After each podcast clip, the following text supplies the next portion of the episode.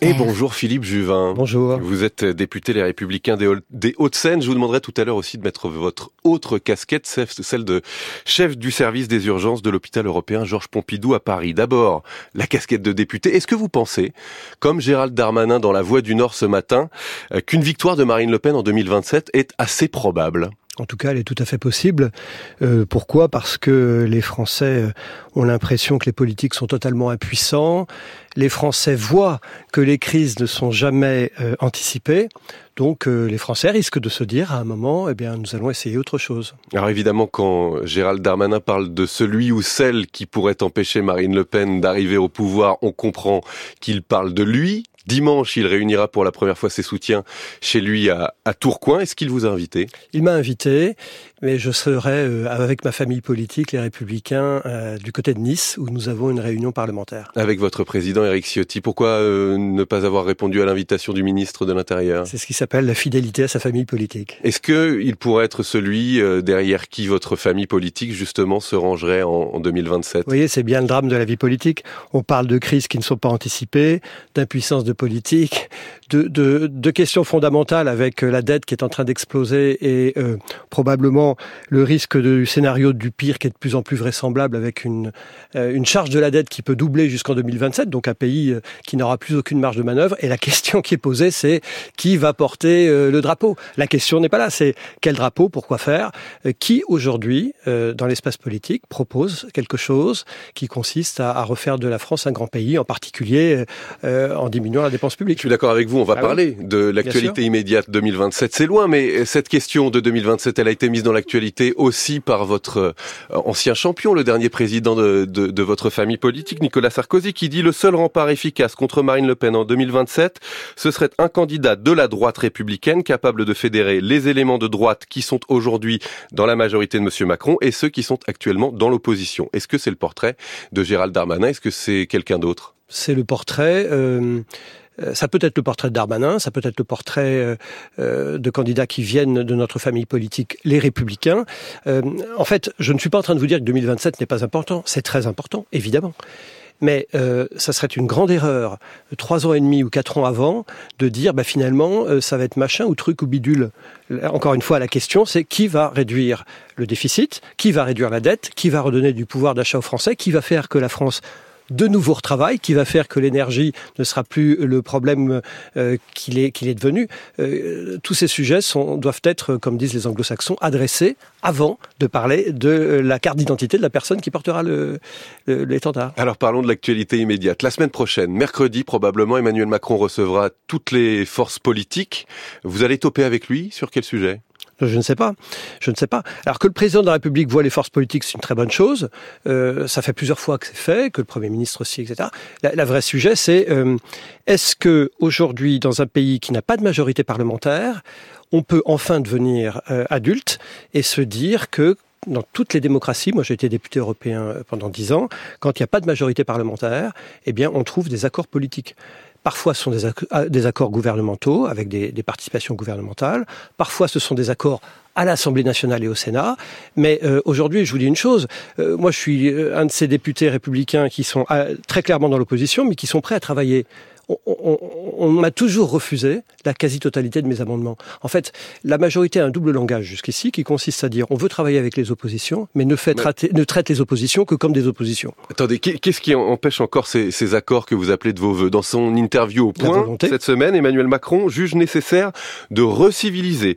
Il insiste sur le besoin d'autorité. Il assure qu'il faut réduire significativement l'immigration. Il estime qu'il y a trop de vacances scolaires. Tout ça, c'est du miel à vos oreilles. D'accord, mais dans ces cas-là, euh, chiche. Nous avons fait des propositions, par exemple sur l'immigration, avec euh, des lois référendaires. Euh, nous attendons que nos propositions soient reprises. Vous voyez, il y a, en fait il y a une dissociation. Il faut que les gens qui nous entendent comprennent. D'un côté, il y a un discours euh, en disant oui, on va travailler avec tout le monde, c'est formidable. Mais de l'autre, en pratique, je vous le dis, dans la vie quotidienne du député à l'Assemblée nationale, quand on propose quelque chose, c'est balayé chaque fois. Sur l'immigration, projet de loi à venir, le projet initial du gouvernement, c'est un texte qui se veut équilibré entre lutte contre l'immigration illégale et régularisation de travailleurs sans papier dans les secteurs où il y a une pénurie de main d'œuvre. Pour vous, c'est toujours non? Non, non, c'est évidemment plus complexe que ça. Je vous donne l'exemple de l'hôpital. À l'hôpital, on manque de médecins partout. Il y a 20 000 candidats médecins étrangers qui veulent venir travailler euh, euh, en France cette année. le gouvernement a décidé d'en prendre 2500. C'est absurde. Il faut évidemment prendre tous ceux qui ont le niveau. Euh, donc il y a nécessité d'avoir une approche subtile. Ce qui est très clair, c'est que l'immigration est trop importante en France, en particulier l'immigration familiale. Nous, nous voulons arrêter l'immigration familiale, mais quand on a besoin, par exemple, de médecins, il faut les faire venir. La position officielle de votre famille politique, c'est euh, ligne rouge sur cette question de la régularisation. bien sûr, pas de régularisation massive, mais au cas par cas, quand on en a besoin, on les fait venir. Je vous ai cité l'exemple des, l'exemple des, l'exemple des médecins. Euh, mais encore une fois, comprenez que nous, nous sommes ouverts à discuter nous avons aidé d'ailleurs à mm. l'adoption de textes, regardez sur les retraites. Mais euh, attention, je dis à la majorité, à force de se comporter comme euh, une sorte de, de toute puissance et, de nous mépriser tels des troupes supplétives, il va y avoir des gens de bonne volonté qui un jour voteront une motion de censure. C'est ça qui va se passer. Le budget, euh, pour l'instant, vous dites non aussi. Pourquoi ah, bah, le gouvernement veut faire des économies Ça devrait vous plaire. Ah, vous avez vu des économies? Vous plaisantez. La dette ne fait qu'augmenter dans le projet de budget.